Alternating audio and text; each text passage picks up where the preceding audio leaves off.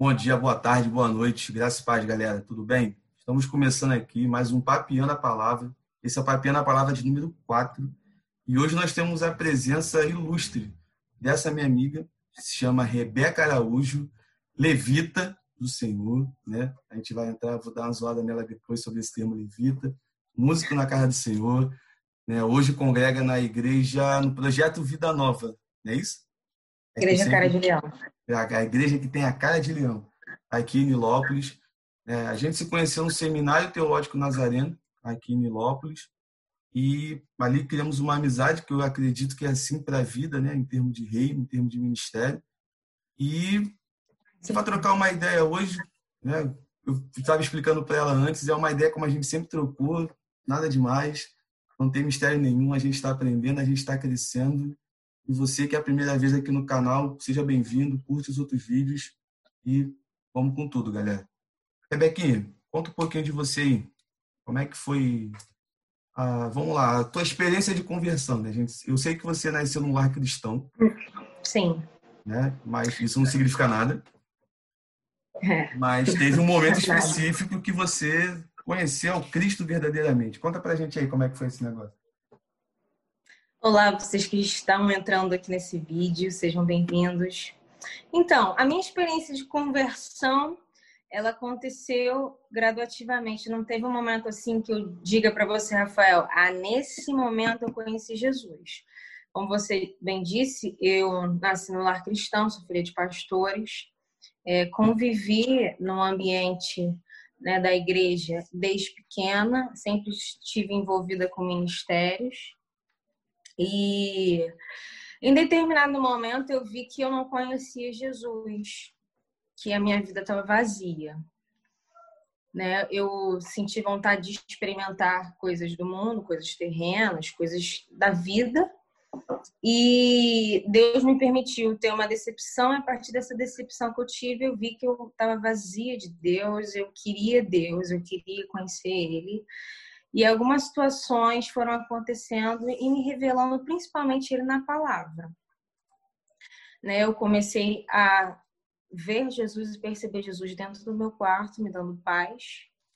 Eu estava muito amargurada, foi numa época que eu estava bem doente, é, somatizando né, é, coisas do meu interior, é, no meu corpo, doenças que estavam dando no meu corpo por causa de coisas da minha alma.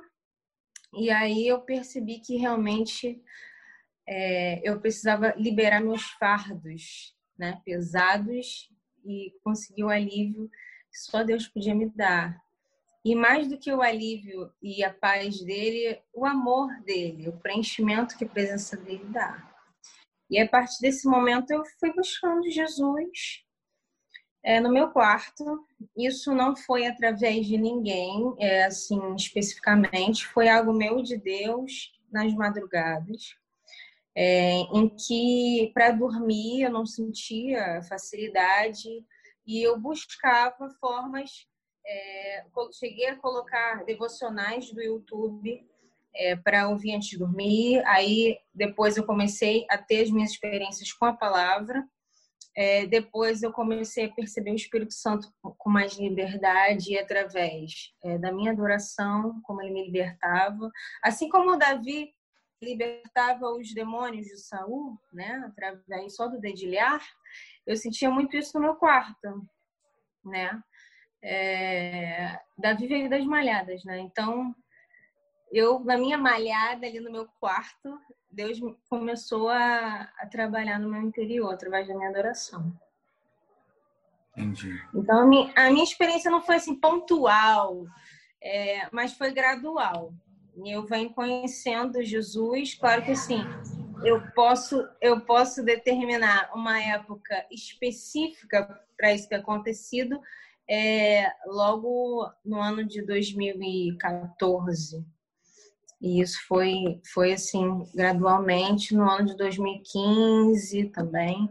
Acho que foi, foi bem gradual e foi bem especial. Eu conheci o agir do Espírito Santo, quem é Deus, quem é Jesus, e nesse momento. Entendeu? Entendi. Bom, maneira de tu estar tá contando isso é que eu me recordo que eu peguei, acho que o começo, já uma parte do, desse processo. E assim, você começando nesse processo com Deus, e eu ainda completamente perdido, sem saber do que eu era, sem saber o que, eu estava fazendo. Eu costumo dizer para as pessoas, né? Tem gente que fala que não, você falar isso é errado, porque eu tenho sete anos de igreja, mas eu acredito, eu tenho bem firme no meu coração que no máximo, no máximo, do máximo, do máximo, estourando, três anos de convertido só. Eu comecei a fazer o seminário, ainda não tinha ainda a questão da, da conversão ainda na minha mente. Eu estava na igreja, o cara que para as pessoas é, é, é, pelo fato de ser muito curioso, ah, você é, vai ser pastor, você vai ser um monte de coisa. Então vai para o seminário, vai estudar, e eu naquela coisa de, ah, eu vou para o seminário para estudar, eu sou melhor do que todo mundo, porque já cheguei no seminário, já li não sei quantos livros. Né? Você pegou essa, essa fase né? muito doida, é. achando que era melhor até que muitos professores e tudo mais. Só que tempo foi passando e quando eu tive a noção realmente que é, é convergir, né? A, a, mudança de direção, né? Eu, eu, eu, me comparo muito a um fariseu, né? muito bom de letra, porém de prática uma, uma M, né? Uma porcaria. No YouTube acho que não pode falar esse negócio, a gente vai se ajustando. A palavra fala sobre esterco, né? Por que não falar, né? Esterco. É, verdade. Era uma merda mesmo, isso aí. É ai, ai. Então, é, é bem... É um negócio muito complicado, né? O processo ele é, uma, ela é uma coisa bem doida que as pessoas não conseguem entender. Cada um tem o seu processo com Deus. E eu lembro que a gente sempre conversou muito sobre isso, né? De, de processo. E, pô, eu já vi crises sua de, de identidade. Você já viu crises minhas de identidade. Eu acho que as minhas eram bem piores, porque não tinha muita, muita orientação e tudo mais. De pirar, o que, que eu sou, o que, que eu estou fazendo aqui, será que eu sou cristão e tudo mais. E o processo é um negócio muito doido. E assim, eu vejo que você coloca bastante nas suas redes sociais. Até lá na sua página lá, é Senhorita Preciosa, não é isso? Isso. Falando bastante sobre processo. Processo difícil, processo é complicado, cada um tem o seu processo. E qual é o processo que você está passando agora? Né? Então, é, nas últimas semanas, Deus, Deus falou comigo sobre que eu preciso respeitar e conhecer o meu processo. Né? Porque às vezes tem, a gente tem umas ansiedades ministeriais e aquela necessidade de ver o fruto aparecendo, né? Uhum. Eu estou num processo bem violento, vamos dizer assim, é, Deus me mudou de lugar porque Ele queria mudar quem eu sou, né? É, assim como Ele fez com Abraão, Ele saiu da terra do pai dele, que era uma terra de muita idolatria, e levou para outra terra para tratar o coração de Abraão, né? Em diversas situações. Eu última nessa no caso assim nessa pandemia ela foi um presente para mim e contribuiu muito para o meu processo por quê é, eu acho que a nossa caminhada cristã assim às vezes a gente perde no autoconhecimento e a pandemia ela mostrou que eu sou por dentro em vários aspectos coisas que eu não percebia não conhecia é bem aquela palavra que, que Davi fala: sonda meu Deus e conhece o meu coração, vê se há em mim algum caminho mau. E Deus viu que tinha alguns caminhos maus no meu coração, que é desesperadamente corrupto, e ele me levou a conhecer algumas partes, né? E a questão de orfandade, questão é, de como eu lido com algumas situações, é, questões ministeriais, e é, eu tive algumas ansiedades e é, isso me fez conhecer muito Jesus e conhecer muito a mim mesma. É, e o processo que eu estou passando é muito esse. De conhecer meu pai, de ter a minha identidade definida nele. O Senhor da Preciosa, ele veio é, como um presente de Deus para mim, foi uma palavra que Deus me deu, que eu sou preciosa, que o meu valor não está ligado às situações ruins que aconteceram comigo e nem à opinião das pessoas sobre mim, É, eu tive algumas situações traumáticas nos últimos anos, isso interferiu muito na forma como eu me via, né? Uhum. É, eu acreditava que eu era alguma coisa porque eu tinha determinada coisa ou porque determinada pessoa falava para mim quem eu era. Eu não me conhecia em Deus. Eu não tinha me apossado da identidade que Ele me deu em Cristo, né? E até como pessoa também. Eu não, eu comecei a desacreditar em alguns aspectos. E ficou complicado. É, a pandemia e esse ano de 2020, assim, eu louvo a Deus porque é, o conhecimento que Deus me deu dele e de mim mesmo foi algo assim muito rico. E o meu processo tem sido esse: definir a minha identidade em Deus, quem eu sou em Deus. Eu não sou o que eu faço, eu não sou o que eu tenho, eu não sou os dons que eu recebi. E vai muito além do que eu faço na igreja ou o que eu já fiz na vida, né? E o Senhor da Preciosa, ele, ele veio porque Deus falou para mim: você é preciosa, você é uma pedra viva que eu quero usar nesse tempo.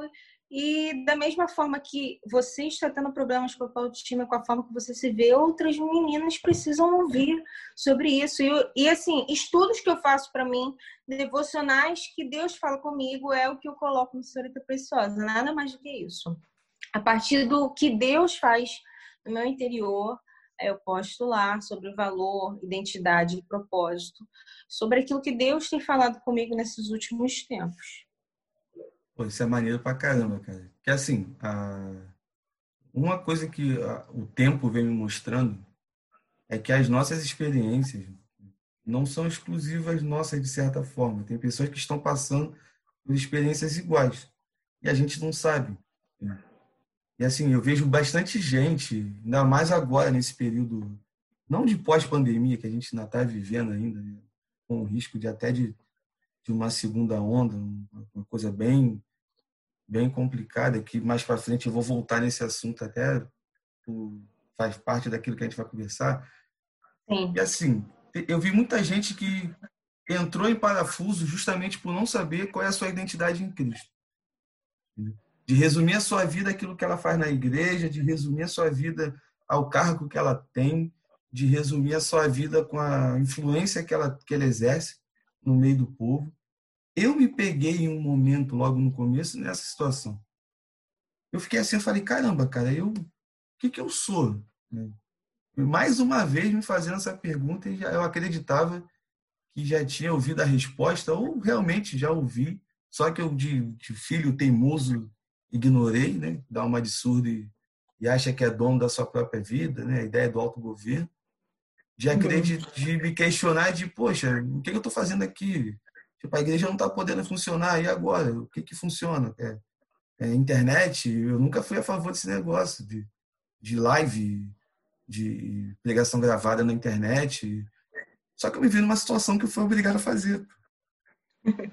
E eu fiquei assim, caraca, Pô, não, não. E eu lutei muito, cara. Eu falava, sábado, sábado era todo dia da live da JNI, lá da juventude da igreja. E eu ficava, pô, não vou. Pô, quando eu fiz a primeira, eu, opa, o negócio funciona. Fiz a segunda, gostei. Fiz a terceira. Aí um amigo me mandou mensagem, ele, cara, faz um canal para tudo no YouTube, faz uma página para você. Aí eu fiquei assim, eu falei, pô, fazer canal no YouTube, tá maluco? Sei muito mal pegar aquela, o fundo branco, jogar um textozinho no Word e enviar, não sei fazer nada.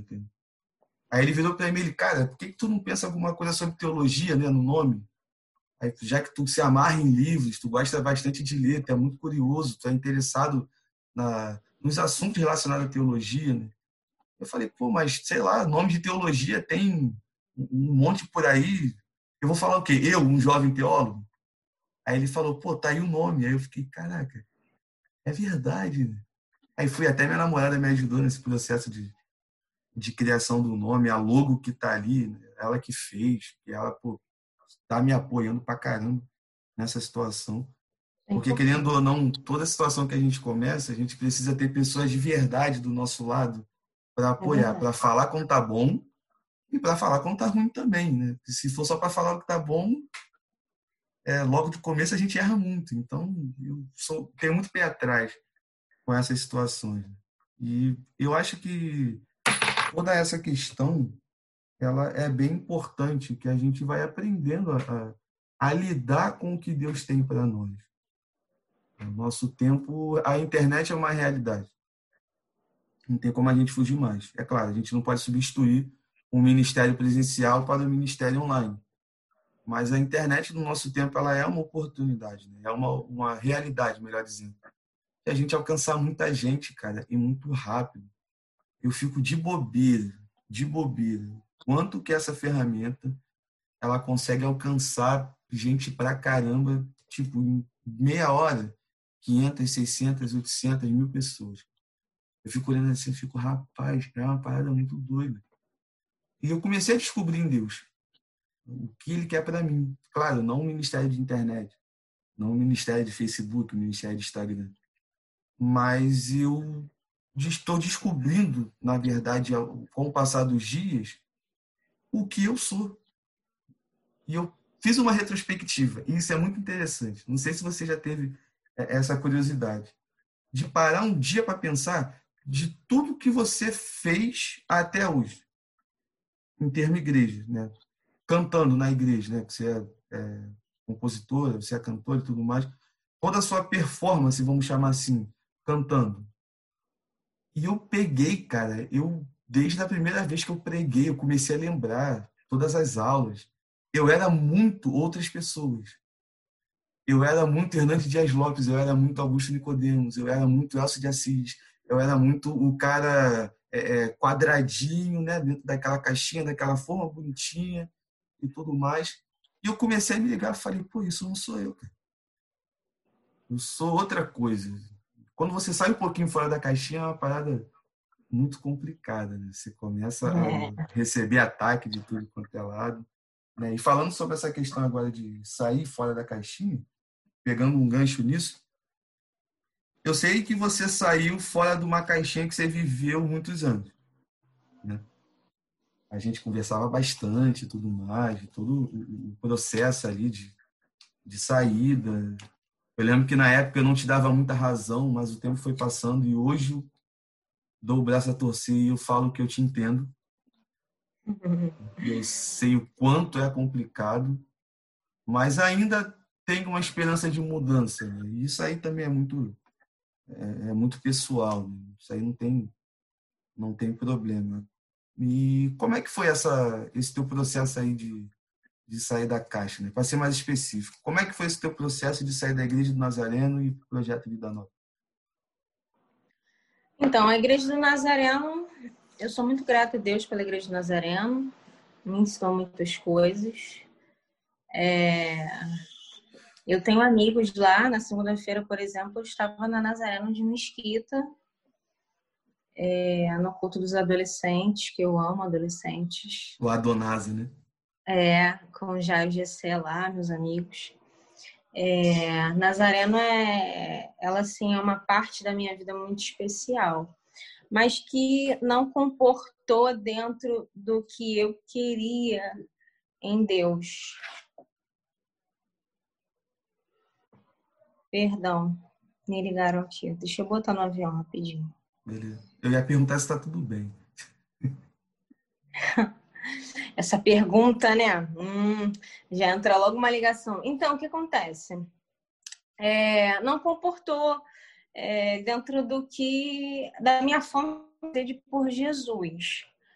É, é, uma coisa muito individual, né, Rafael? Não tem como eu é. dizer é, que tô, com todos vão ser assim. Eu nasci, cresci na Igreja do Nazareno, minha família toda era de lá. Mas com o meu processo de autoconhecimento, eu percebi que algumas coisas não combinavam com quem eu era. Então, é, e eu queria mais de Deus. Eu comecei a orar sobre isso. Deus, eu quero mais de você, eu preciso de mais. Eu buscava, eu buscava, eu buscava. E nessa época, eu estava indo em muitas igrejas porque eu estava indo ministrar, estava com banda, eu, porque eu acreditava que era o momento de, de ir por aí e ministrar e levar aquilo que eu sempre tinha sido ensinada. Só que numa dessas saídas eu conheci uma igreja que é a minha igreja, o projeto da Nova de Nilópolis. Eu conheci o projeto num sarau literário, um sarau assim que tratava de poesia, música, canto e coisas assim muito mais culturais do que espirituais, vamos dizer assim, né? Claro que a gente entende que para o homem espiritual tudo é sagrado, mas eu não criava expectativa. É, Poxa, eu vou nesse evento, vou lá cantar, tu vai mais preocupada em cantar bem, né? porque as pessoas vão estar lá sentadas, não vai ser um ambiente de culto, vai ser outro ambiente. Eu fiquei mais preocupada em cantar bem. Quem me convidou foi a minha fono na época, que é, hoje em dia é minha pastora, e eu estava preocupada mais com a minha performance, né? E quando o, o momento começou do, do, do evento, eu já senti uma diferença no Espírito Santo agindo de uma maneira diferente e eu comecei a perceber até que veio um ambiente de glória e um peso da glória de Deus que ficou difícil eu não me render. E aí eu falei, nossa, que lugar diferente. A partir desse dia, eu comecei a ir lá e frequentei os cultos da semana. Eu já fazia isso antes, né? Durante a semana, é, eu tinha, já tinha terminado a faculdade de Direito, então eu tinha a noite livre. O que uhum. eu fiz? Comecei a ir em outras igrejas, em outros cultos. Só que a partir do momento que eu conheci lá, eu comecei a ir só lá. E lá eu tive uma bagagem de palavra de Deus muito grande, de vida. É uma palavra muito profunda. E você via a sinceridade. Eu, assim, olhava para o meu pastor, parecia que realmente ele tinha vivido aquilo que ele estava falando. E ele falava umas coisas totalmente diferentes que eu tinha ouvido na minha vida toda. E eu falava, meu Deus. Aí começou a, a, a, o meu espírito a querer mais e mais e mais. E aí eu, eu comecei. É, eu comecei a perceber que Deus estava me levando para lá. Eu precisei de assim, mais ou menos dois anos para tomar uma decisão firme, até porque é uma quebra de paradigma muito grande. A minha família, imagina, né? Minha família toda, é, minha família é uma família que, de certa forma, é tradicional, é uma família que é antiga na Igreja do Nazareno, é uma família que tem uma história dentro da Igreja do Nazareno. Então, assim, eu é, ousei com meu pioneirismo e dentro do que Deus tinha me falado, é, não foi assim, algo impetuoso ou algo rebelde ou algo é, passageiro. Né? Eu tive uma palavra de Deus, eu tive confirmações de, de diversas pessoas e, além disso, eu me identifiquei com a minha igreja. Então, assim, é, eu desagradei muitos, é, eu, de certa forma, desapontei alguns, mas eu estou muito feliz com Deus, né? Estou muito alegre com tudo que eu tenho vivido. É, não é um sonho, não é um conto de fadas, é uma igreja, é um lugar de treinamento, é um lugar que eu estou sendo aperfeiçoada, é, é um, um lugar que eu preciso crescer, amadurecer, porque é para isso que nós vivemos em comunidade, uhum. para o nosso caráter ser moldado. E eu tive que sair da caixa porque não teve jeito, sabe? É, dentro do crescimento, do amadurecimento que Deus queria me dar, eu precisava renunciar. É, principalmente é, essa coisa do da rigidez de eu agradar a minha família, de querer é, cumprir escadinhas denominacionais. É, isso é muito complicado. É, isso, de certa forma, fascina, sim. É, as nossas idolatrias humanas, elas são supridas, às vezes, realmente por cargos, realmente por lugares, uhum. realmente por posições. A gente não pode negar isso. E eu, assim, é, fiz igual Moisés. Ele era o filho da filha de Faraó. Ele renunciou tudo, foi para o deserto e eu fiz a mesma coisa. É, eu não queria ser mais ser chamada de Rebeca Araújo, a sobrinha de não sei quem, a filha de não sei quem. Eu queria ser a Rebeca, filha de Deus, e por isso que eu saí. É, esse passo que você deu, eu lembro que na época deu um, trouxe um choque, né, nossa área aqui da denominação. Você também participava do distrito, né? Assim, foi a memória, você era vice da JTN Distrital. É, eu era vice da, da JTN. Deu aquela, aquela balançada.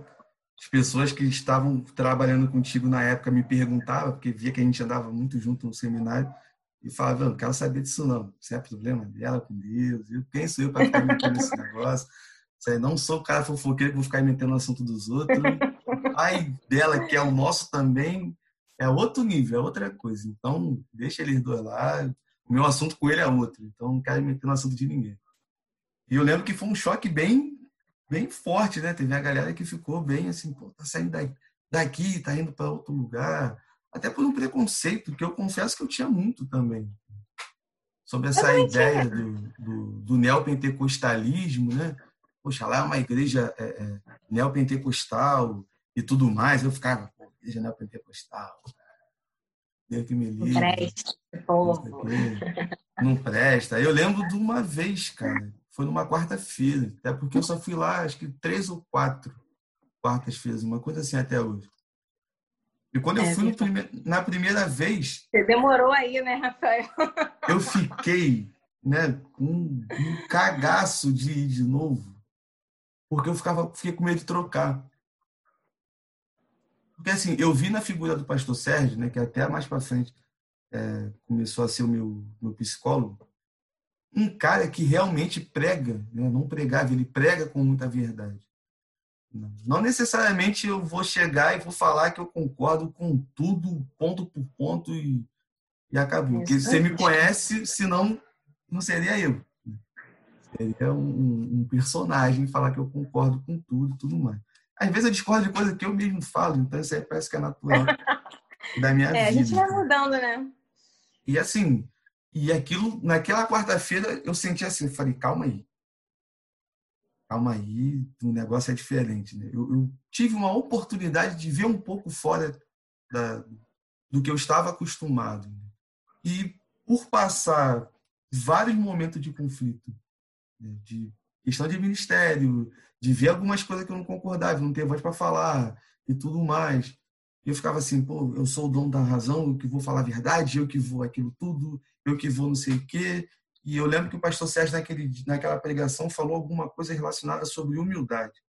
Não lembro do texto, não lembro da hora exata, eu só lembro que ele falou o seguinte, que a gente, para ser humilde, a gente tem que se colocar por último. Porque a Bíblia vai dizer que o maior é o menor e servo de todos os irmãos.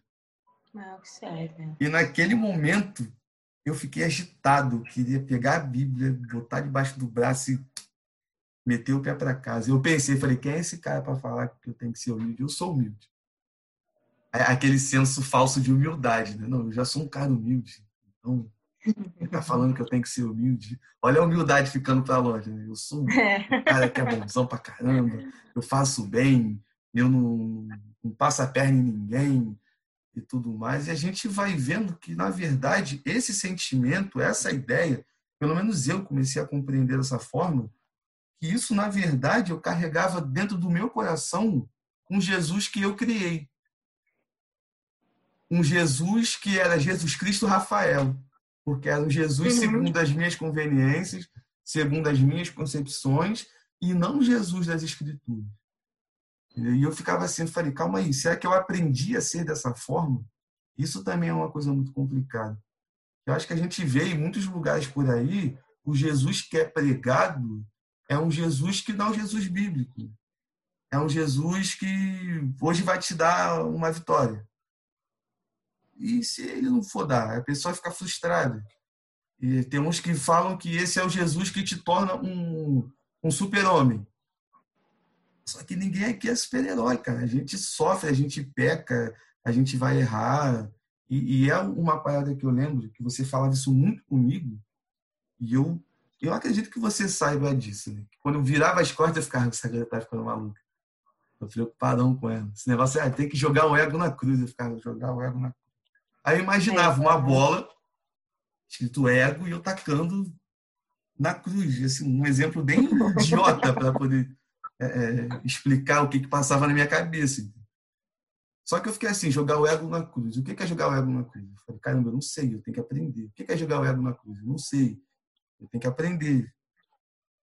E até hoje eu venho aprendendo o que é isso.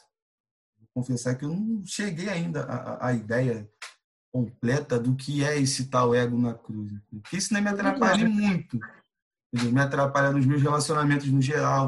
Seja no namoro, com a questão de segurança, com a questão de ciúme.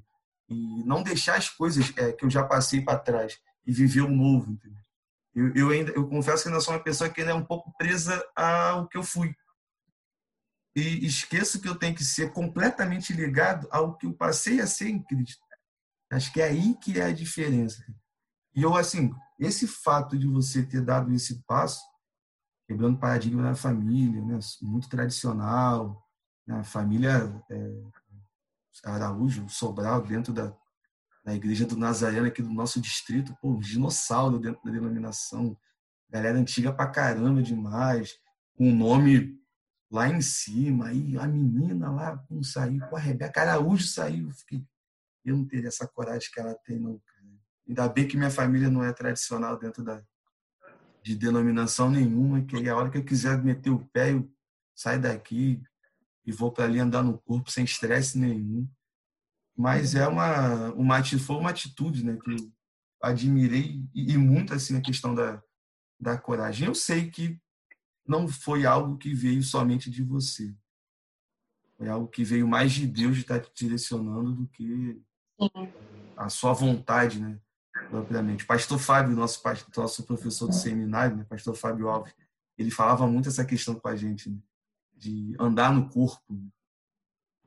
Não é um sair da igreja, você está andando no corpo. Você saiu de um, de um lugar e foi para o outro. Você mudou só da denominação, mas continua ainda na igreja de Jesus Cristo, né? no, no sacerdócio universal de todos os santos. Então é uma parada e até para quem está assistindo também agora, cara, se você tem uma direção de Deus, e Deus já falou bem claro contigo, você precisa andar no corpo, não tenha vergonha. Né? Conversa com, com, com o seu pastor, com a sua liderança, explica a situação, entendeu?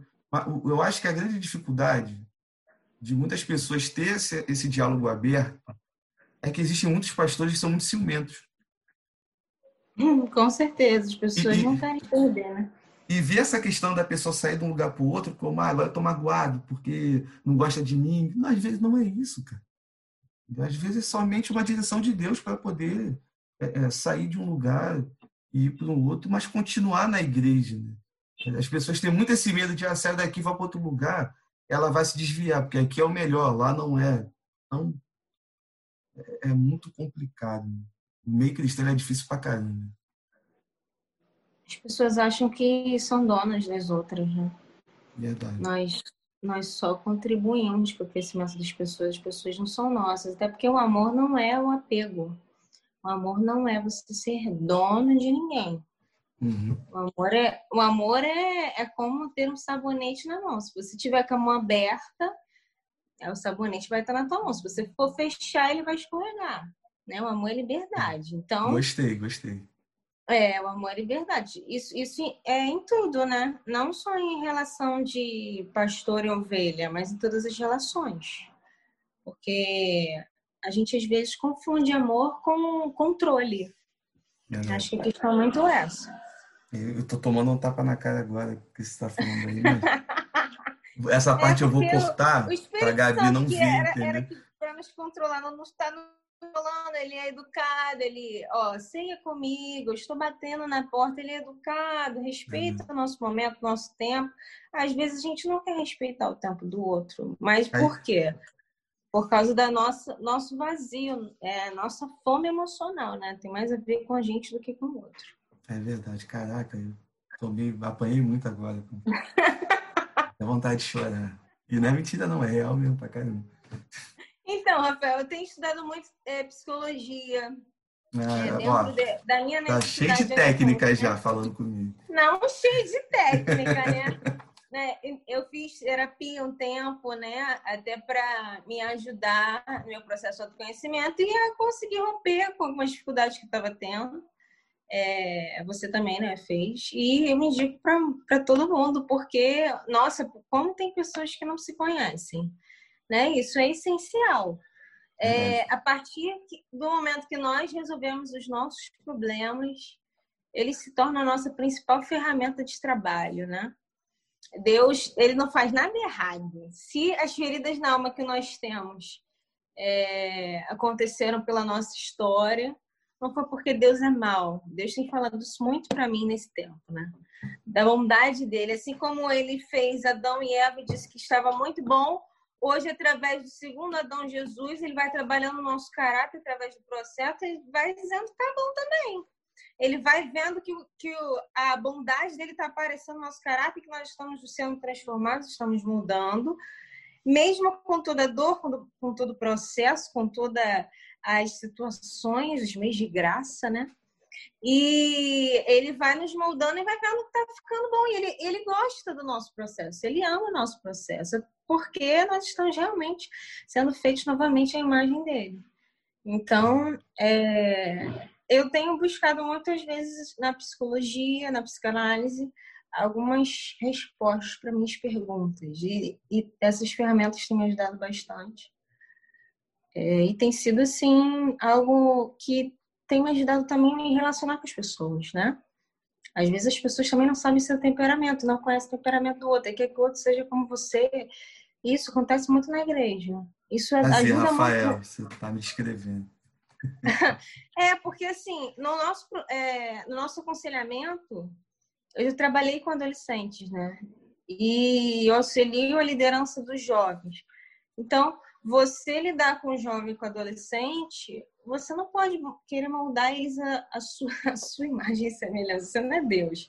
Então, você tem que entender o jeito dele, a história dele, né? E isso ajuda Verdade. muito. Isso ajuda muito a gente cuidar das pessoas. Verdade. Cara, e assim, isso que agora, dentro disso que você falou, sobre essa sua experiência de trabalhar com, a, com, com os adolescentes, com a juventude e tudo mais, é, eu já sou líder de departamento de jovens na minha igreja já tem alguns anos. Eu falo para algumas pessoas que já está na hora de eu sair, que eu já estou há bastante tempo. Precisa, eu acho que precisa é, é, renovar e verdade seja dita, não é o meu lugar comecei a tomar essa coragem porque eu comecei, eu entendi. Aquilo ali não é para mim. É, eu caí como uma necessidade que acabou ficando por ninguém querer assumir de certa forma, né? falando da realidade da onde eu estou. E só que eu sempre tive medo de expor essa situação. Eu ficava pensando muito, eu falei, pô, como é que eu vou falar para as pessoas que eu estou no lugar errado? Como é que eu vou falar para as pessoas que eu não é para eu estar mais aqui, é eu para ir para outro lugar, não é, é de uma igreja para outra, mas dentro ali do, das áreas de atuações dentro da igreja. E eu tentava a oportunidade, tentava a brecha, tentava tudo mais e não conseguia nada. Eu falei, ah, quer saber? Vou dar de bravo e vou começar a falar mesmo e pronto, acabou. Isso ficou bem claro no meu, no meu entendimento a partir do momento que eu li, é, sei lá, cara, acho que pela milésima vez o texto lá em João 1, a partir do verso 29, é quando perguntam para João Batista, é, quem é você? E, e, eu lembro que eu já, eu já preguei nesse sermão na igreja onde eu congrego quatro ou cinco vezes nesses anos todos. E toda vez era uma coisa diferente. Só que, assim, era um sermão que eu pregava, a galera alguns recebiam como algo de Deus, mas eu não recebia como algo de Deus. Então fazia um negócio meio que, podemos dizer assim, profissional. Ali hum. para cumprir aquela, aquela oportunidade ali, acabou em transformação na minha vida. Nada. Automático. E eu tive a ideia, quando eu voltei a um hábito que eu tinha assim que eu me converti, eu brincava muito com as pessoas. Ah, você já pregou uma vez na igreja? Não. Mas e em outro lugar? Já mais de 80 vezes. Aonde? No banheiro da minha casa, de frente para o espelho, pregando para mim mesmo. De montar o sermão com introdução, primeiro ponto, ponto dois, subtópico. E um dia eu falei, pô, vou voltar esse negócio, eu preciso é, é, voltar aonde eu comecei. para poder entender o que eu deixei para trás. Eu vi uma necessidade muito grande nessa situação. E eu lembro que numa situação dessa eu li o mesmo texto e quando eu li a pergunta, né, que fazem para João Batista, é, quem quem você é ou quem diz que tu és, eu travei e comecei a chorar. Só que não foi um choro de 10 minutos. Quando eu fui ver, eu fui logo depois do almoço que eu fui parar para fazer isso. Quando eu saí, já estava de noite, já era mais de 9 horas. Provavelmente eu passei o período da tarde inteiro só chorando e entendendo que Deus estava falando comigo. E eu falei assim, não, eu estou no lugar errado. Eu tenho que sair daqui. Eu não estou no meu quadrado. Né? Aquela coisa de cada um no seu quadrado, isso funciona para a igreja também. Você imagina, o apóstolo Paulo era um grande missionário. As pessoas elas entendem errado que o apóstolo Paulo era um pastor de igreja. Seja um pastor como Paulo. Ele, é um planta, ele era um implantador. Né? Exatamente. Assim, como Paulo. Eu, eu ficava pensando, né? como é que Paulo era pastor se ele saía de um lugar, é, plantava uma igreja ia para outro, plantava outra igreja. Pastor era Tiago, que era pastor da igreja de Jerusalém, né, que ficou lá é, na história da igreja, logo nos primeiros séculos, Policarpo de Esmirna, né, discípulo direto de, do apóstolo João, era um pastor de igreja. Então, assim, é, é, é muito é muito complicado essa ideia que as pessoas querem que você seja. Né? Você tem que ser isso, você tem que ser aquilo. É, você, Rebeca Araújo, porque canta na igreja, você tem que ser uma cantora e pastora. E assim, aí fica aquela coisa, será que é isso que Deus quer para a gente? Ou aquilo que as pessoas querem na nossa vida? Porque eu, eu, eu acho interessante, é bonito. As pessoas acham que é bonito essa situação. Não, você ser um pastor, pô, é bonitão. Você tá lá e vestido da forma que eu detesto, um terno, uma gravata, me sinto pinguim, todo apertadinho, andando aqui assim, estranho pra caramba. Mas eu fico assim, poxa, eu acho que não é isso, entendeu? Já de muita gente falando, ah, você vai ser pastor também. Eu fico, será que eu vou ser? Mas e se for? Será que eu preciso ser desse jeito? Entendeu? Será que eu não posso ser, sei lá, eu acredito muito que a nossa geração ela vai vir mais leve. Isso eu tenho uma esperança né? de que a nossa geração ela vai vir mais leve, mas sem ir para o outro extremo. Se a gente for pegar uma geração antiga, a galera era muito travadona. A nossa precisa ir o equilíbrio, né? não ir também para o outro lado e achar, vamos viver o evangelho aí na, bem solto e esquecendo um monte de coisa, não falar de pecado, não falar disso, não falar aquilo. E acho que é bem, é bem complicado. Eu acho que a nossa geração ela tem muito potencial, mas se ela assumir as dores do processo e até o fim, ser usada. E se tiver a identidade definida, que vai ser durante esse processo que Deus vai definir. É porque essa coisa de é, se movimentar por necessidade não é coisa de filho. O filho se movimenta pela voz do pai. É, eu realmente me vi muitas vezes é, suprindo necessidades da igreja e fazendo coisas que não era para fazer porque eu estava querendo agradar, porque eu estava querendo ajudar. E o reino de Deus não é isso, né? Deus nos chama com uma, uma certeza daquilo que nós já somos e daquilo que nós seremos. Então, uhum. assim, não é por necessidade. Essa coisa de necessidade é religiosidade, porque eu preciso estar em contato com ele para ele me dizer o que eu preciso fazer, cada passo. Se eu não tenho contato com ele, que é meu dono, que é meu criador, a pessoa que criou o meu propósito e que me criou, eu não sei realmente para onde eu vou. Então, eu vou de acordo com os caminhos do meu coração e com o que as pessoas me impõem. E aí eu não faço a vontade dele, né? Claro que sim, a gente crê na soberania, sim, mas eu acredito que. Oi? Não, não sou, não sou calvinista no total, eu tenho um mesclado. É, você me conhece, sabe que eu tenho uma visão bem mesclada dessa situação, não, não me defino. não me defino nem total arminiana. Rótulos não me definem. E nem, e nem total calvinista, até porque eu sou bem pentecostal, gosto do fogo, então, se fosse por isso, eu não seria nada disso. Então, vamos é sair dessa é, uma, é, é uma mistura.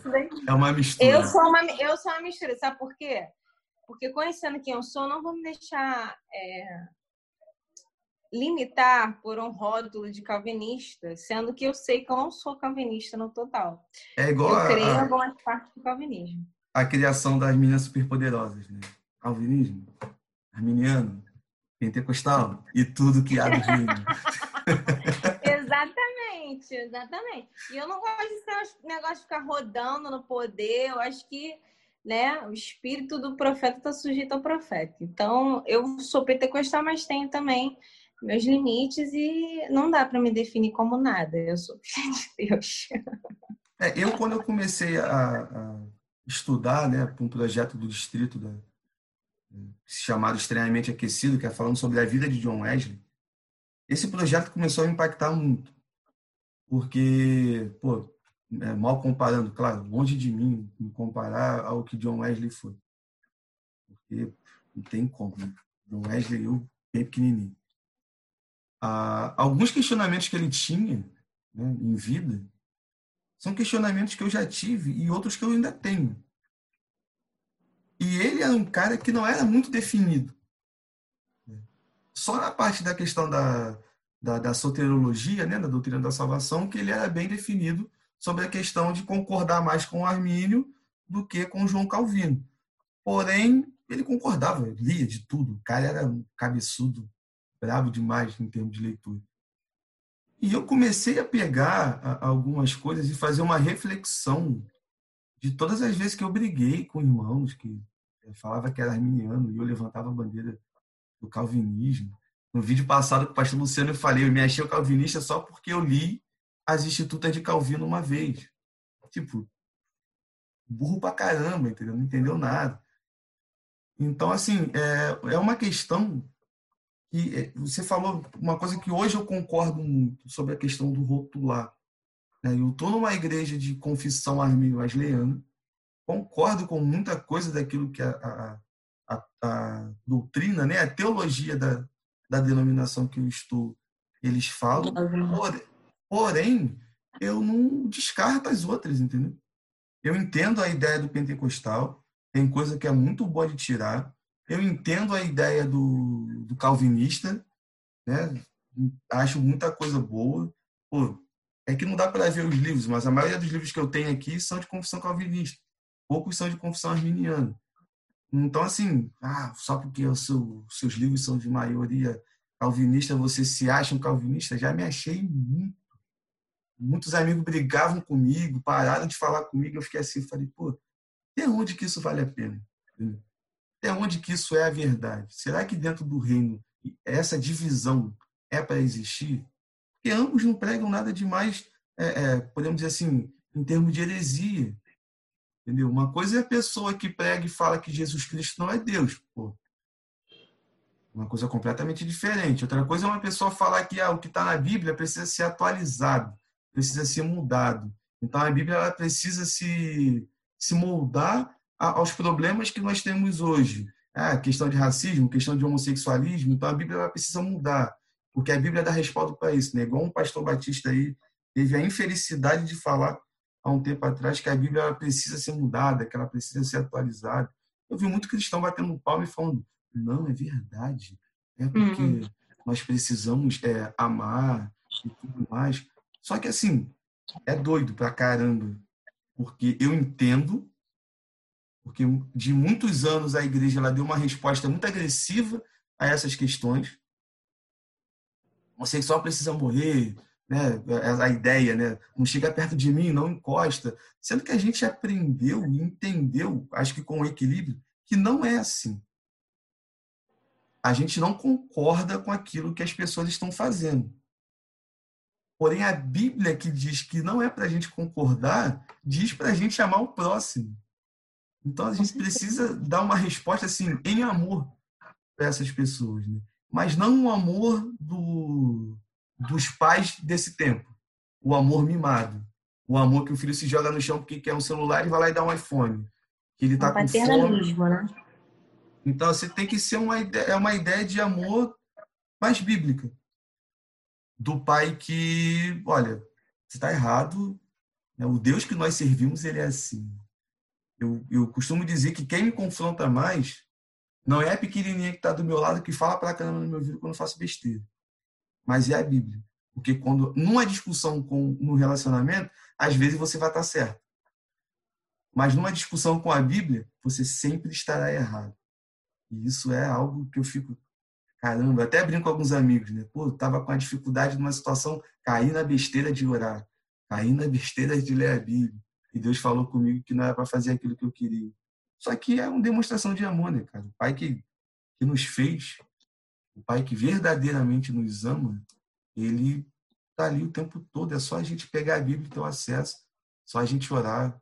É, aquela ideia, tipo, a oração nada mais é do que a gente está fazendo aqui. A gente, já está a gente já está conversando aqui há 48 minutos, 49 agora. E, pô, e com Deus? A galera fica achando que a, a oração né, é aquela coisa muito mecânica, né? Senhor, vosso Deus e vosso Pai, Pai da eternidade, príncipe da paz. É 40 minutos só falando os atributos de Deus que alguns a pessoa mesmo nem entende, para no final seja feita a sua vontade. Nem, às vezes a pessoa não sabe nem o que, que ela está falando. Ela está falando que Deus é majestoso, poderoso, surpreendente, não sabe nem o que está falando. Isso é. é muita, é muita doideira, é um negócio muito, muito complicado. Mas eu queria rapidinho agora dar um pulo em um outro assunto, porque senão a gente vai entrando, entrando, entrando, entrando, e daqui a pouco, se bobear, a plataforma aqui derruba o, o vídeo, né? Mas um assunto que a gente sempre conversou, e eu sempre achei interessante, e eu continuo acreditando, depois de anos, que a nossa geração vai experimentar. É o tão sonhado e tão pedido avivamento. Queria saber de você, né? claro, eu já sei, mas para ficar registrado para a galera que for ver o vídeo também, é, essa ideia, né? Do que você acha sobre isso. O que é um avivamento verdadeiro para você? Quando eu escuto esse assunto, eu já fico já emocionada. É, é um desejo do meu coração experimentar alguma coisa bem parecida. Eu não vou te dizer que eu vou experimentar esse avivamento, mas se eu puder contribuir para dar uma plataforma para os meus filhos espirituais e para aqueles que estiverem perto de mim absorverem a vida de Deus na minha vida, eu vou me esforçar para isso. Eu, assim, tudo que eu faço até hoje é para que essa palavra é, seja real na nossa geração, porque eu acho que os avivamentos eles começam primeiro em pessoas e de preferência em uma só. Às vezes é. o fervor de um vai mudar o ambiente de um lugar, né? A gente viu isso o tempo todo. Eu não sei se Deus vai repetir esse padrão, ele que governa, ele que faz da forma que ele quer. Mas a gente vê que o Brasil ele está ficando pronto para receber, né? eu vejo essa questão política, essa questão da pandemia, de como foi, é, já é um indício disso, né? É, uhum. Geralmente piora para ficar bom. Exatamente. E a gente vê que está ficando bem ruim a situação do nosso país em alguns aspectos. Só tende a piorar. É, só tende a piorar. E a gente vê como está ficando mais difícil, né? Cada dia daqui a pouco. Estão dizendo aí que a, a, as vacinas vão chegar e as pessoas que não tomarem a vacina é, não vão entrar nos lugares. A gente já está vendo aí é, a questão do homossexualismo, né? Já entrando em algumas plataformas, por exemplo, eu sou advogada, então TJ já tem lá nome social, para eu colocar o nome social do meu cliente. É, é claro que, assim, né? A gente vai resistindo como pode, mas a gente vê que a coisa está ficando difícil. E é um cenário assim perfeito para um avivamento. É, eu não consigo, é, que não posso trabalhar nessas situações. Ele pode sim, e, como diz a palavra, todas as coisas cooperam para o bem daqueles que amam a Deus e que vivem e são chamados segundo o seu propósito. E eu creio que, sim, os verdadeiros, eles vão se aproveitar desse tempo diferenciado em que a internet está tomando conta de tudo, em que a gente vê a política sendo usada mais contra o povo e contra a palavra de Deus do que qualquer outra coisa. Então, assim, os verdadeiros vão se levantar, aqueles que realmente querem Jesus vão se destacar. É, é muito diferente do que está acontecendo hoje, né? As pessoas hoje medem influência como se, se as curtidas, os compartilhamentos, a quantidade de seguidores fosse chancelar um caráter e alguém que realmente é de Deus. É totalmente contrário disso. Até isso, uhum. né, o avanço do gospel, o avanço da, da comercialização ministerial, o avanço é, assim, dessa influência é, é gospel que é muito vazia, né? As pessoas falam de assuntos, as pessoas falam é, de coisas que elas não vivem, mas uhum. elas conseguem atrair pessoas. Tem, tem, inclusive, uma pessoa assim que fala totalmente contra a Bíblia e tem milhares e milhões de seguidores no Instagram e fala coisas assim absurdas. Eu não vou falar o nome dele assim, antiético, né? Até porque eu não tô querendo fazer é, revolta de ninguém contra ninguém, né? Não tô aqui pra isso. Deus, Deus é, sabe. É, mas assim, é, a gente vai vendo essas coisas, né? Pecados dentro da igreja. Pastor Anderson Silva, ele está sempre denunciando pecados de pastores, né? Uhum. É, e você começa a acompanhar assim, porque assim, às vezes a gente fica numa bolha que não tem acesso ao que realmente está acontecendo no Brasil. E aí algumas uhum. pessoas é, divulgam isso e a gente vê, nossa, é, é um avivamento está chegando. Eu tenho muita expectativa, eu acho que vai ser muito mais do que músicas, vai ser muito mais do que é, emoções em exagero. Uhum. Vai ser algo muito diferente é, e muito especial. E eu sonho em viver alguma coisa bem parecida. E se eu puder contribuir com isso, amém. Estou aqui, Senhor. Amém. É um negócio que eu também eu tenho muita, muita expectativa ainda de que a gente pode participar. É o que você falou. Eu, se eu deixar um legado para a galera que vai vir depois, para isso acontecer, já contribuir com o meu papel. Entendeu? Acho que cada um vai ter um papel específico dentro dessa situação. E, e realmente, para a situação dar aquela melhorada, ela precisa piorar. Mas só que é uma piora muito grande.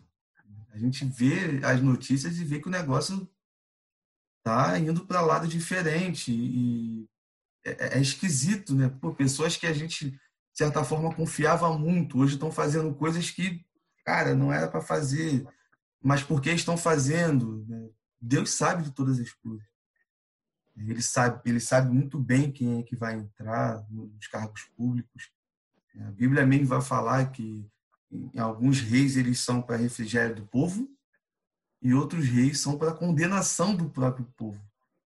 Então, assim, cara, a, gente tem que deixar na mão dele, entregar realmente nas mãos de Deus.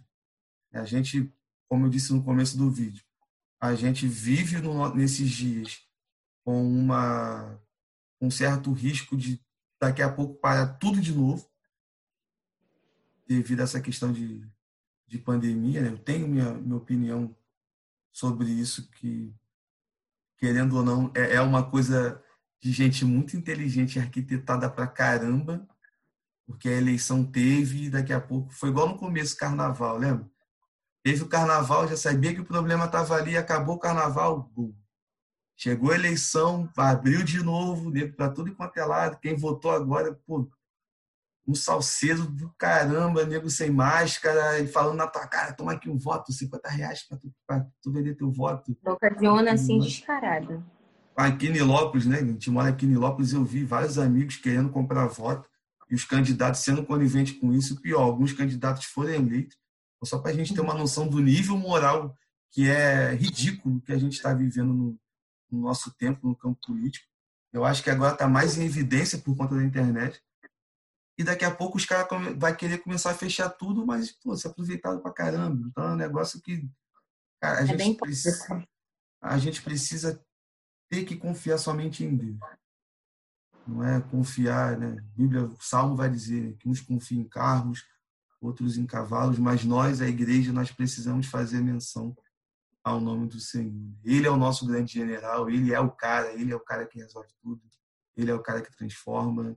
E Amém a gente tem que deixar na mão dele que se não for ele, a gente está ferrado, perdido pra caramba, não tem jeito. Tudo começa e termina nele. Alfa e ômega. Graças a ele. Bequinha, a gente já está aí com 58 minutos. Né? Você queria entrar mais em algum assunto? A gente não tem então, tempo, não. É, eu acho que eu só queria falar sobre o chamado principal da igreja. Ah, sim.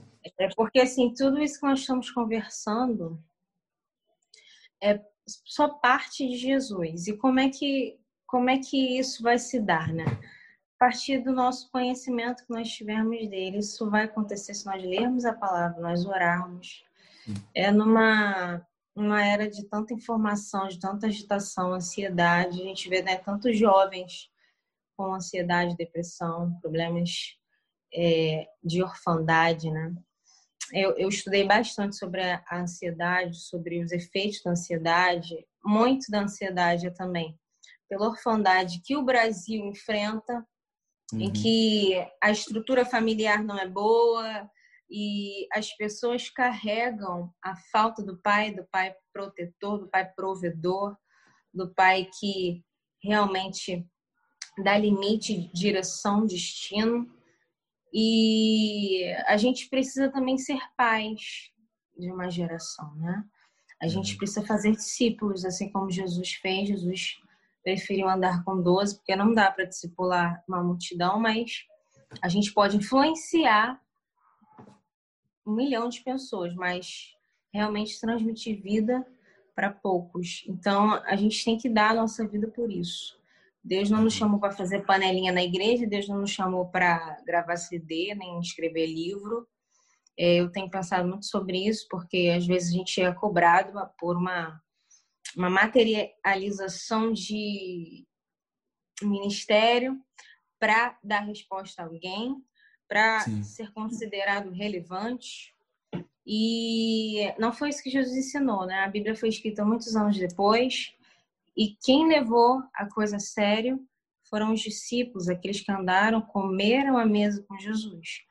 Então é importante a gente pensar que o nosso maior investimento tem que ser em pessoas. Eu estou aqui conversando com você, você com certeza está aprendendo, e eu com certeza nessa tarde aprendi. Então, esse tem que ser o, o, a visão da igreja, esse tem que ser a, a, a a maneira como a igreja tem que se portar, né? Porque a igreja às vezes faz eventos, a igreja repete o que o outro está fazendo e não se interessa em realmente partilhar o pão, em uhum. examinar a si mesmo. O examine-se a si mesmo vem antes de partilhar a palavra na mesa da comunhão, né? É uhum. exatamente isso que nós precisamos entender que eu conheço Jesus no meu secreto, no meu quarto, e aí eu levo para as pessoas, seja pela internet, seja numa conversa casual, seja é, no compartilhar de um alimento, né? Então a gente tem que entender que o evangelho é simples e nós precisamos usar todas as maneiras que Deus nos der para propagar quem Ele é na nossa vida e quem ele é independente de nós. Amém. Isso é muito importante. Amém, Rafa. Obrigada por essa oportunidade, tá bom? É, eu, Rafael, confesso Jesus Cristo como meu suficiente salvador. Palhaço! Brincadeira. Cara, muito obrigado aí pela, por aceitar o convite. Valeu, o bate-papo foi pô, fantástico. Com, com todo convidado, se a gente continuar conversando né? vai passar de duas horas, já passa de uma hora aqui agora de conversa. E fico muito feliz com a sua participação. Com certeza vai agregar muito, muito, muito, muito a, a questão desse canal. Como eu disse no começo, é, o objetivo é propagar o evangelho, é mostrar para as pessoas que ser cristão é uma coisa muito leve. A gente fica conversando uma hora sobre Deus, sobre igreja. E o tempo passa muito rápido. Quando a gente conversa de coisa boa, o tempo voa. Né? Essa é a realidade. E para a galera que tem aquele receio de conversar com outras pessoas na igreja, de conversar com jovens na igreja, de conversar com. ter uma conversa mais aberta com os seus pastores, é, um dos objetivos desse canal é quebrar essa barreira da galera entender que tem aquele que tem uma responsabilidade até um pouco maior do que a gente em termos de ministério, podemos dizer assim, porém eles são iguais. Né? Quando Deus olha para a terra e vê a igreja, ele não vê nem a igreja A nem a igreja B. Ele vê a igreja dele, ele não vê um pastor, ele não vê um evangelista, não vê um teólogo, ele vê a sua igreja. Então, eu acredito que se a gente entender a forma que ele olha para nós, eu acho que muita coisa vai melhorar e eu acredito que quando chegar o, o avivamento, a gente vai estar preparado para encarar é, as questões difíceis e, como diz aquele corinho, aquele louvor, passando pela prova, dando glória a Deus. Valeu? Eu agradeço a oportunidade, tá, Rafa? Tudo que, que recebi nesses últimos anos é fruto do meu discipulado com o pastor Sérgio Dani. Aproveito para mandar um hum. beijo para eles. Minha igreja, cara de leão, ah. onde eu tenho perdido, aprendido, sendo treinada, sofrendo, ralando. e é isso. Traz que a gente existe para a glória de Deus, morrendo a cada dia, mas encontrando vida em Deus. Tá, beleza. É, aproveitando que você falou o nome de duas pessoas agora, eu já queria deixar aqui um convite do pastor Sérgio, uma pessoa que é muito importante na minha vida. É, o senhor está convidado a participar dessa loucura que é o Papiando a Palavra, um negócio muito doido. É uma conversa bem descontraída, nada mais do que conversar com o amigo e falar do reino. Claro, a gente está aqui para falar mal de ninguém, está para falar mal dos outros, somente para chegar a conversar das coisas de Deus e deixar Deus guiar como guiou essa conversa e como irá guiar todos os outros. Valeu? Valeu! Tomara que ele aceite. Vai, aí tu compartilha com ele lá depois dessa parada aí. vou, fazer o, vou fazer o corte só nesse trecho aqui para tu mandar para ele. Uhul! Então, galera, muito obrigado aí você que ficou até o final, que assistiu a gente, né? Comenta aí, curte, compartilha com a galera. No, na, na descrição do vídeo vão estar alguns links aí para você clicar. Tem um apoia-se do canal também. Depois você dá uma clicada lá, vê tudo direitinho. Aí você vai pensar, nossa, o cara tá aqui, já tá pedindo dinheiro, não tô pedindo dinheiro para nada. Não quero dinheiro de ninguém para pagar minhas contas. Somente para manter esse negócio e melhorar a qualidade de transmissão, qualidade de áudio, porque isso demanda um certo gasto, que isso aí não tem como fugir. A gente vive na Terra e as coisas da Terra se compram com dinheiro, não tem como. É, Deus criou o céu e a terra. Então, clica lá, dá uma olhada. Se você achar interessante, participa. Se não achar interessante participar, só ore e a gente vai seguir em frente. Valeu, Bequinha, muito obrigado. Fica na paz todos vocês e não esqueça, vamos pregar o evangelho, vamos com tudo. Tamo junto.